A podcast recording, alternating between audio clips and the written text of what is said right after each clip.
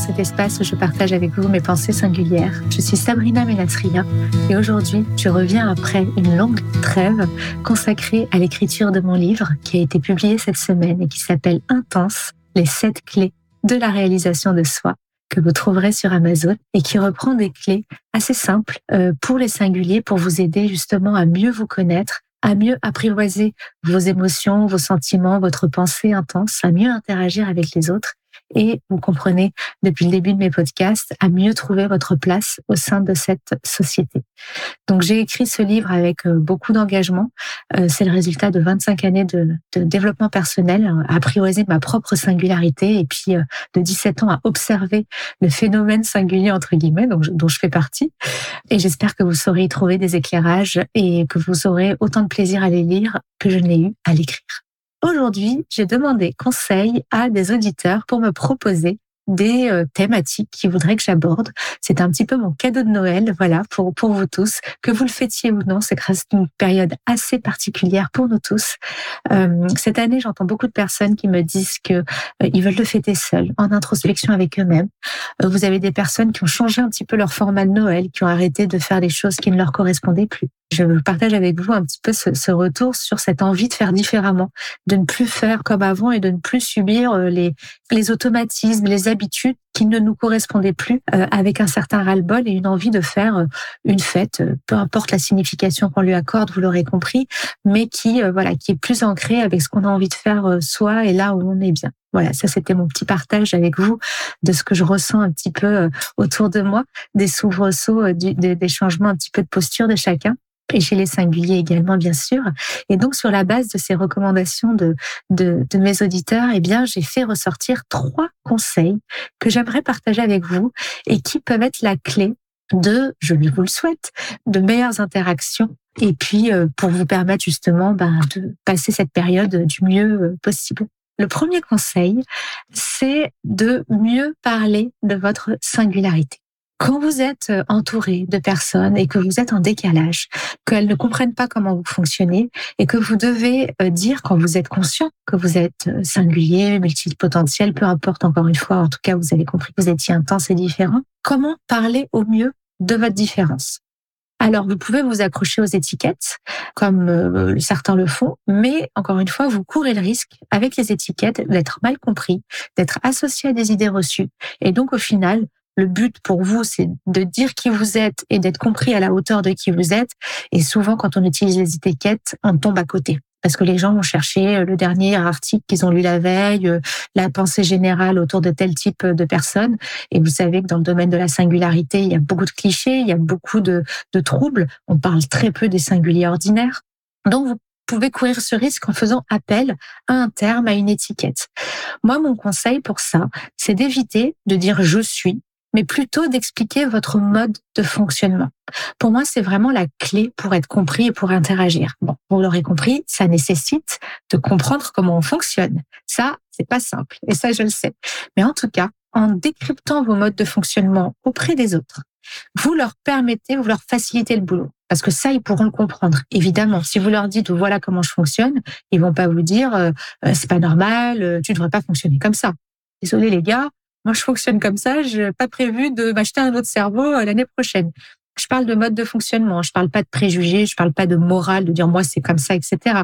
C'est vraiment de plonger à l'intérieur de vous et de vous dire moi, quand je suis par exemple dans une discussion à table, par exemple, ben, j'ai envie de parler de sujets un peu plus profonds.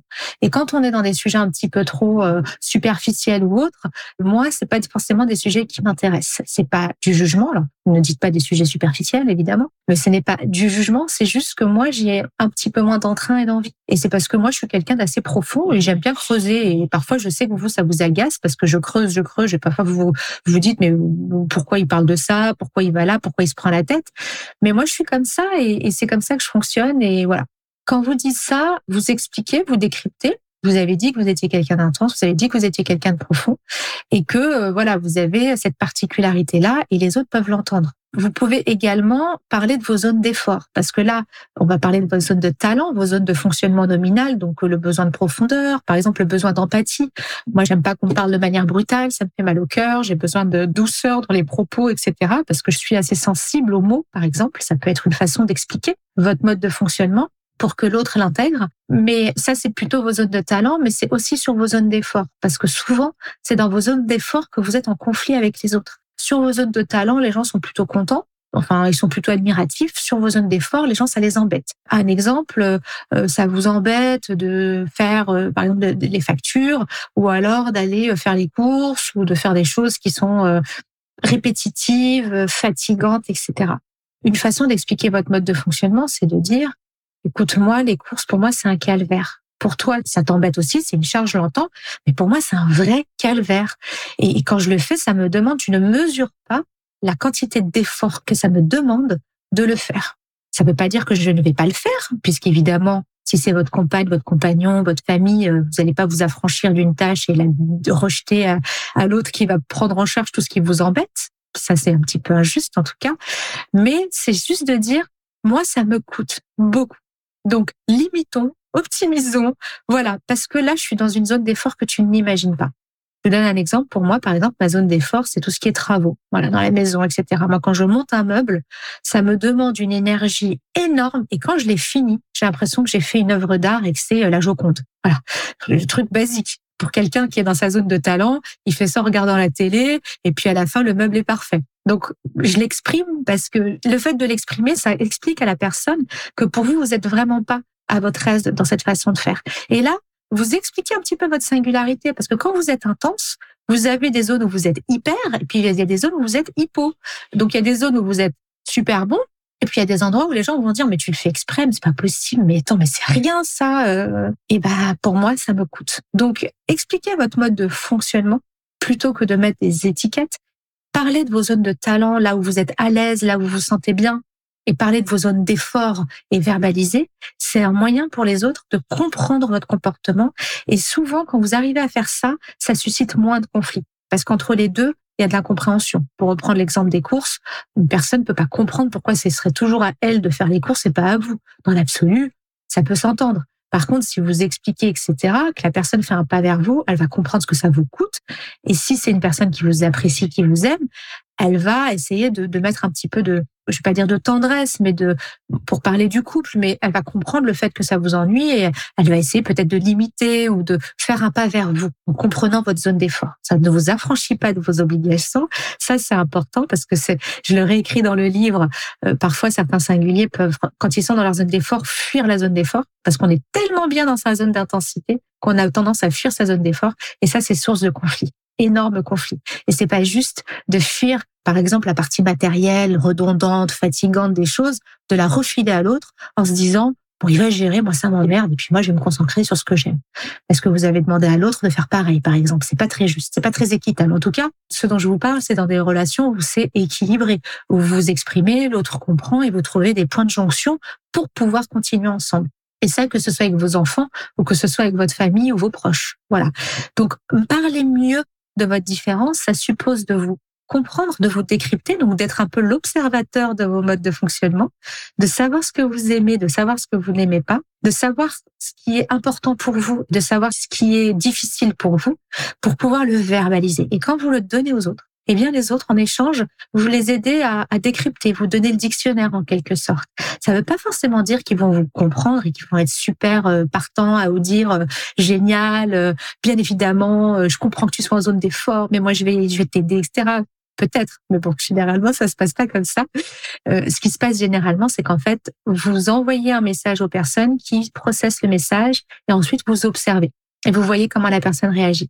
Quand vous faites ça, il y a beaucoup moins de d'affrontements. Et surtout parler de votre point de vue toujours je, hein, pas tu, pas tu, parce que si vous dites à l'autre tu euh, ne comprends rien pour parler du fait que vous, vous avez une intensité intellectuelle et que vous cherchez à tout comprendre, vous renvoyez vers l'autre un truc qui correspond à vos besoins, c'est-à-dire qu'en gros, pour moi, c'est facile, c'est fluide, je comprends, je creuse et j'ai une intensité intellectuelle qui me permet, c'est ma singularité. Toi, je te renvoie que tu comprends rien, parce qu'au bout d'un moment, j'ai expliqué, tu comprends rien, bah, la personne, elle peut pas bien le prendre. Voyez. Par contre, de dire, là, on est sur des niveaux de discussion. Moi, j'ai besoin de plus de profondeur et là, t'as pas l'air d'aller dans ces niveaux-là. Donc, on arrête la conversation. Bien, il faut que tu comprennes que moi, du coup, euh, je vais aller très très loin et ça risque de t'agacer ou de t'énerver. C'est autre chose. Faut parler de votre point de vue et vous le décryptez à l'autre qui va comprendre. Ah ouais, lui, il a envie d'aller plus loin. Lui, il fonctionne comme ça. Lui, il a besoin de comprendre. Moi, je m'arrête là parce que ça me suffit. Et encore une fois, pas de jugement. Il n'y a pas de bon, de mauvais, d'intelligent, de pas intelligent. Il y a des personnes qui mettent plus d'énergie à faire des choses qui sont dans leur zone de talent et d'autres qui n'ont pas cette réserve d'énergie à investir dans ce truc-là. Voilà, ça c'est important aussi pour plus d'inclusion, pour être mieux vivre ensemble, de comprendre ça aussi, de respecter aussi le fait que les autres ne soient pas comme soi et qu'ils n'aient pas besoin d'autant de profondeur. Et ça, ils ont probablement d'autres choses. Et ça, ça se respecte autant que votre intensité euh, doit être respectée. Voilà, donc mieux parler de votre singularité, euh, c'est mon premier conseil pour justement pouvoir avoir des relations un peu plus vertueuses et un peu moins dans euh, des joutes ou des affrontements et des incompréhensions. Voilà. Le deuxième conseil que je voudrais partager avec vous, ça a été une demande de deux auditrices concernant le rôle de maman, le rôle de parent et comment gérer quand on a des enfants singuliers, qu'on est soi-même singulier, singulière, et comment euh, gérer un peu euh, le fait d'être euh, parent singulier? Alors, moi, mon conseil, c'est ne laissez pas le rôle que vous avez prendre le pas sur vos besoins. Quand vous décidez d'avoir des enfants, vous prenez une casquette supplémentaire qui est la casquette de parent. Quand vous décidez de vous engager avec quelqu'un, de vous marier ou de vivre ensemble, vous prenez une casquette qui est la casquette de compagnon, de compagne. De par votre naissance, vous avez une casquette qui vous est allouée peut-être de frère ou de sœur, d'enfant. Tout ça, ce sont des rôles. C'est ça qu'il faut comprendre. Euh, vous, dans votre vie, depuis votre naissance, vous allez cumuler plusieurs rôles. Vous allez être un enfant, un père, une, un sœur, une sœur, un frère, un patron, euh, voilà, peu importe. Mais vous allez prendre des casquettes. Mais en réalité, c'est toujours la même personne. Vous êtes toujours le même. Mais vous prenez des rôles différents en fonction des circonstances. Pourquoi je vous parle de ça? Pourquoi je vous dis ça? Parce qu'on a tendance à confondre le rôle et ce qu'on est. Être une mère ou un père euh, n'empêche pas d'être qui on est. On a été, je vous donne mon exemple, moi je suis Sabrina, euh, je suis devenue mère, je n'ai pas cessé d'être Sabrina pour m'enfermer dans un rôle de mère. J'ai pris une casquette supplémentaire, mais je n'ai pas cessé d'être Sabrina. Ah, ça peut paraître évident ce que je vous dis, je, je le conçois. Mais pourquoi je vous dis ça? Parce que ce qui se passe quand on se met dans le rôle, on se met dans une posture de il faut, je dois. C'est un rôle, je vous le rappelle, hein, et on en oublie nos propres besoins. Et quand on est parent, ce qui peut arriver pour certains, c'est de surinvestir le rôle et de désinvestir le soi. Et malheureusement, quand on désinvestit le soi et quand on s'oublie un petit peu et qu'on prend le rôle de manière, euh, voilà, qui ça prend toute la place, eh bien souvent, eh ben quand on s'oublie, ben notre corps nous le rappelle, notre fatigue nous le rappelle, notre tristesse nous le rappelle. On s'est oublié dans l'équation. Donc soyez vigilants à ne pas laisser le rôle que vous avez prendre le pas sur vos besoins. Et donc, quand vous êtes dans une posture de, de parent, je, vais utiliser cet exemple-là, mais c'est valable, la notion de rôle, elle est valable vraiment dans toutes nos relations euh, sociales et dès qu'on est en interaction avec l'autre. Hein, vous pouvez vous rendre compte que euh, si vous êtes l'assistante de quelqu'un, vous allez prendre un rôle d'assistante quand vous êtes en réunion avec d'autres personnes. Vous allez prendre des postures un petit peu, un petit peu différentes et adaptées à votre rôle. La connexion qu'il faut surtout garder, et ça, vraiment, soyez extrêmement vigilants, c'est la connexion à vos besoins. C'est-à-dire, je prends un rôle, ok, donc par exemple, moi je suis une mère, donc là, il faut bah, évidemment le matin se lever, s'occuper des enfants, les habiller. Il ne faut pas que je m'oublie moi en tant qu'individu, en tant que femme. Donc, si à un moment donné, ça devient trop compliqué et je commence à voir que je suis tiraillée entre le rôle et mes propres besoins, il faut que j'ai une petite sonnette d'alarme qui s'allume. Et qu'est-ce qui se passe quand cette petite sonnette d'alarme, elle s'allume? Eh bien, il faut parler. Il faut s'autoriser à être vulnérable. Les singuliers, généralement, vous savez comme moi, il y a une réserve d'énergie qui fait que j'y vais, je prends, je porte, euh, je suis euh, euh, dans le devoir, j'avance, etc. Et bien évidemment, je m'oublie un petit peu. En tout cas, je fais passer le rôle avant mon propre bien-être. Et ça, quand on fait ça, forcément, ça peut pas, ça, ça ne peut que mal finir parce que c'est déséquilibré. Donc, le fait de, quand vous sentez ce tiraillement entre le rôle et vos besoins et vous sentez que là, vous n'en pouvez plus, que c'est trop, une petite astuce que je peux vous donner, c'est de parler de votre vulnérabilité. Vous n'avez pas besoin d'être un rock. Vous n'avez pas besoin d'être, de mettre un masque de la mère parfaite ou la mère qui assure ou le père qui est génial et parfait et qui assure. Vous avez le droit d'être vulnérable. Vulnérable, ça ne veut pas dire faible. Ça veut dire que parfois, il y a des choses qui sont plus compliquées et qu'on sait les reconnaître et qu'on sait les partager. Être vulnérable, exprimer sa vulnérabilité, c'est dire, par exemple, là, c'est un petit peu compliqué pour moi. Quand j'entends ça, là, je me sens pas très bien. Ça me fait mal au cœur, ou bien euh, ça m'affecte, ou bien euh, je, tu sais, comme je dois t'amener euh, trois fois par semaine, euh, pour citer un exemple qui me concerne à l'athlétisme, bah ça fait beaucoup pour moi. Enfin, une fois par semaine, ça fait beaucoup pour moi par rapport à tout ce que j'ai à gérer. Est-ce que c'est pas quelque chose que toi tu peux faire toi-même tout seul? Parce que moi, c'est beaucoup. Ça me coûte, c'est beaucoup, et, et en l'occurrence, ça me ça m'épuise. Et en ce moment, par exemple, j'ai besoin de beaucoup d'énergie. Ça, c'est une façon de dire voilà mon rôle en tant que mère. Maintenant, j'ai des besoins. Je commence à sentir que là, ce rôle bah, c'est plus, c'est un petit peu compliqué par rapport à ce que je ressens. Donc, je montre ma vulnérabilité. Je dis c'est difficile pour moi. Je dis c'est compliqué pour moi.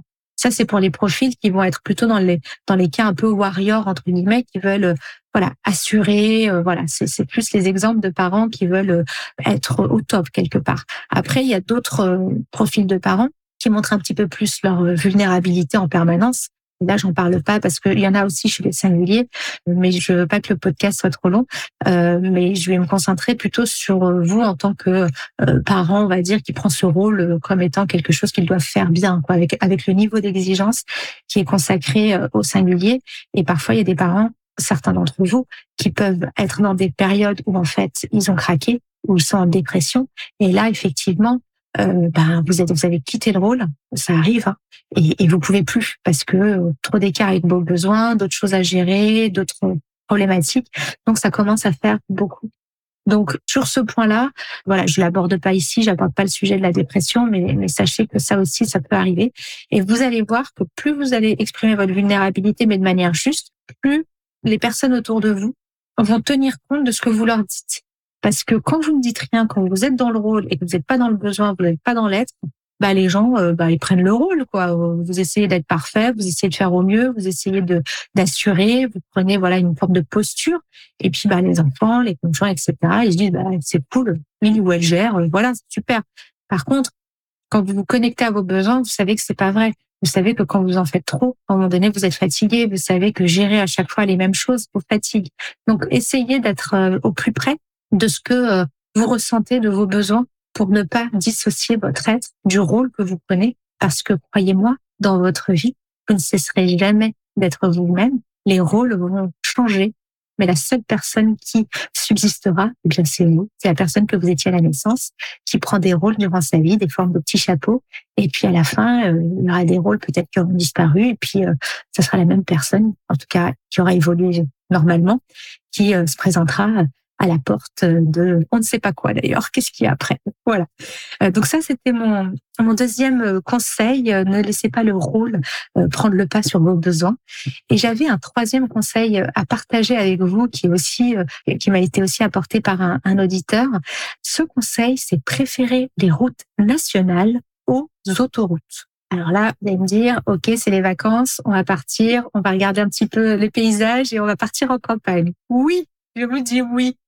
Pourquoi je vous dis ça? Parce que quand vous êtes singulier, généralement, à cause de vos intensités, vous avez dans votre zone de talent une préférence pour l'autoroute. Ça va plus vite, vous vous mettez sur la file de gauche, bam, bam, bam, et on avance. C'est pratique, on est en plein dans son intensité, on utilise son moteur, on avance vite. La difficulté quand on fait ça, c'est qu'on voit pas le paysage. Quand vous roulez vite sur l'autoroute, vous savez pas ce qui se passe à gauche et pas ce qui se passe à droite. Vous êtes concentré sur votre destination et parfois vous, allez vite et vous en oubliez même de, vous perdez même votre attention parce que vous êtes dans votre zone de talent, on va dire. Ça roule, ça va vite, vous aimez bien et vous en oubliez votre contexte. Et pourquoi c'est important quand on est singulier? Parce que on a tendance à oublier qu'il y a énormément de gens sur le bord de la route. Quand on avance dans un sujet, donc quand on veut communiquer sur un projet, etc., le, travers du singulier, c'est qu'il va vouloir aller très vite. Et il va oublier que bah, il y a peut-être quelqu'un à droite qui est pas d'accord, il y a peut-être quelqu'un à gauche qui est pas d'accord. Il peut les voir, mais le goût de l'autoroute et le goût de la vitesse va être trop prenant parce que ça va, ça vient nourrir les intensités. Hein, N'oubliez pas hein, cette forme d'intensité. Et donc, le fait de s'arrêter, bah, on n'a pas envie, quoi. Vous savez, c'est comme quand on est bien dans une soirée avec des gens, on n'a pas envie que ça s'arrête, quoi. Quand on est dans dans sa zone de talent, on est bien, le temps n'existe pas, on est dans notre effet trou noir, plus de temps, plus d'espace, on est bien. Et donc, c'est là où ça devient compliqué parce que quand vous êtes sur l'autoroute, vous perdez pied avec votre environnement. Et aujourd'hui, quand on est singulier, on ne peut pas avancer seul. C'est ma conviction. On ne peut pas avancer seul sans les autres. Quand vous allez communiquer avec les autres, quand vous êtes dans cette posture d'aller vite, vous en oubliez que les autres peuvent être réfractaires, avoir un avis, etc. Vous pouvez les écouter, mais vous pouvez mettre ça de côté parce que vous allez vous dire non, non, non, c'est là où il faut aller. Là, j'écoute pas à droite, là, j'écoute pas à gauche, j'y vais. C'est là où vous perdez les gens. C'est là où ça les agace. Et c'est ce que j'appelle, moi, le, le syndrome d'Alexandre, le fait d'aller trop vite, trop loin, sans savoir s'arrêter, et qui concerne beaucoup de singuliers, et qui empêche justement de tenir compte de l'environnement et qui crée le décalage avec les autres. Donc quand vous arrivez, que vous communiquez, que vous interagissez avec les autres sans tenir compte de votre contexte, ben les autres, ils ont plus envie de vous entendre. Voyez, la petite maison de campagne qui n'a même pas été regardée euh, et la le petit village charmant sur la gauche où il n'y a même pas eu un coup d'œil, eh ben il n'a pas forcément envie de vous accueillir après. Vous voyez, c'est un petit peu. J'utilise des images, vous l'aurez compris. Donc, préférer les routes nationales, qu'est-ce que ça veut dire? C'est que parfois, le contexte, l'environnement est plus important que la destination. Vous pourrez être freiné dans votre mode de fonctionnement, dans votre envie d'aller vite, par votre environnement. Et plus vous êtes à fond sur l'autoroute, moins vous voyez les pièges et les blocages de votre environnement. Et c'est là où ça devient dangereux, parce que vous savez bien que quand vous allez vite, pourquoi on a une vitesse limitée sur l'autoroute, c'est quand il y a un crash, plus on va vite, plus ça fait mal. Donc quand on va, plus on va vite, et c'est pareil dans la vie, vous savez, c'est là je parle par exemple d'un projet en entreprise, mais ça peut être dans votre vie privée de vouloir aller super vite, euh, de vouloir faire à votre façon. Euh, votre conjoint, conjointe n'est pas ok, mais vous savez où vous voulez aller, vous n'en tenez pas compte. Les enfants vous disent je veux, je veux pas, mais vous voulez y aller, vous n'en tenez pas compte parce que vous savez que c'est ce qu'il faut faire. Et peut-être que vous avez raison. C'est pas le point que j'aborde aujourd'hui. Je ne vous dis pas que vous avez tort, mais ce qui est sûr, c'est que ce sont les autres qui vont vous permettre d'ajuster votre vitesse. Et aller vite tout seul, bah, ça sert à rien finalement. On a besoin d'embarquer les autres avec nous pour pouvoir faire les choses. Et donc, quand vous avez euh, cette tentation de la vitesse, pensez à cette image de vous dire, attends, là, qu'est-ce que les autres pensent? Parce que les autres, sachez que, alors c'est les autres, parfois c'est le contexte, hein, que eux, euh, vous allez avoir les bien intentionnés qui vont se dire, mais moi, on ne calcule pas, on s'en fout, je suis incompris donc eux aussi. Et puis vous allez en avoir d'autres qui vont se dire non mais euh, euh, il m'emmerde ou elle m'emmerde, euh, elle va voir ce qu'elle va voir parce que je vais l'attendre au tournant. Donc vous allez dans tous les cas susciter de l'incompréhension, soit d'un côté une incompréhension un peu euh, bah, qu'est-ce que c'est que ce délire, ou de l'autre tu vas voir ce que tu vas voir. Et souvent, je, je le partage avec vous ce, ce point parce que souvent c'est là où les singuliers se se font mal, en fait, c'est parce qu'ils ne comprennent pas, ils créent, un tel écart entre eux et les autres que quand ils reviennent en communication, bah, il y a un gouffre, quoi. Donc les gens sont fermés, les gens ont déjà avancé pour savonner la planche, et puis bah, le singulier, il se retrouve un petit peu euh, livré à lui-même. Donc, soyez vigilants là-dessus dans votre façon d'aborder vos projets, votre vie, vos, même les projets qui vous tiennent à cœur. Ayez toujours en tête de tenir compte de votre environnement et des autres. Et demandez-vous à chaque fois que quelqu'un aimer une réflexion ou autre, si vous avez la tentation d'appuyer sur l'accélérateur, c'est que vous n'avez pas vraiment écouté. Si vous faites pause et que vous dites, attends, ça, qu'est-ce que ça veut dire? Euh, Ah ok, là, il y a une peur. Il y a une peur. Peut-être qu'elle n'est pas justifiée, mais il y a une peur. Et cette peur, elle mérite d'être entendue. Donc quand quelqu'un vous dit ah mais moi je sais pas, euh, tu sais là ce que tu me dis, euh, moi ça je sais pas trop quoi faire, etc. bah là il y a de l'inquiétude. Et là il faut rassurer. Si vous vous avez la destination, super. Mais là, il faut rassurer. Parce que la personne, il faut pas la perdre en route. Parce que vous avez besoin de tout le monde. Un singulier tout seul ne fera jamais rien. Je suis désolée de le dire, mais même Einstein, quand il a développé la théorie de la relativité, il l'a fait avec un mathématicien à ses côtés parce qu'il avait, il n'était pas hyper bon en maths, il était meilleur en physique. Donc, on peut rien faire de grand seul. Donc, assurez-vous toujours sur votre chemin de rassurer sur vos intentions. J'en parle dans le livre. Rassurez sur vos intentions pour les gens qui vous allez trop vite. Et euh, de neutraliser les actions pour les personnes qui euh, sont mal intentionnées et que vous énervez euh, par votre façon d'être. Voilà. Et ça, c'est important parce que le but de tout ce que je vous donne, c'est que surtout, surtout, la pire chose à mon sens, c'est d'être sacrifié sur l'autel de sa singularité. C'est que parce qu'on veut faire bien, parce qu'on veut faire vite, finalement, bah, c'est nous qu'on crame c'est nous qu'on crame, oui, et c'est nos ailes qu'on brûle. Et ça, c'est vraiment dommage. Donc, pensez toujours, quand vous allez trop vite, que vous voyez que vous êtes sur l'accélérateur, ayez cette petite image en tête, ça me fera plaisir de penser à des beaux paysages, des routes nationales et appréhender les choses et prenez un chemin qui vous semblera un petit peu plus long, peut-être, mais croyez-moi, qui vous fera arriver, qui aura beaucoup plus de chances de vous faire arriver à destination. Voilà, j'espère que ces quelques mots vous auront euh, apporté des éclairages. J'ai été euh, ravie euh, de reprendre ce podcast et de refaire voilà une petite session un peu atypique parce que j'ai trois conseils qui sont assez différents, mais je l'espère qu'ils seront pertinents et qui résonneront. N'oubliez pas que la psyché humaine n'est pas une science exacte, que chaque individu est unique. Donc, ne gardez que ce qui fait sens pour vous. À bientôt pour de nouvelles pensées singulières.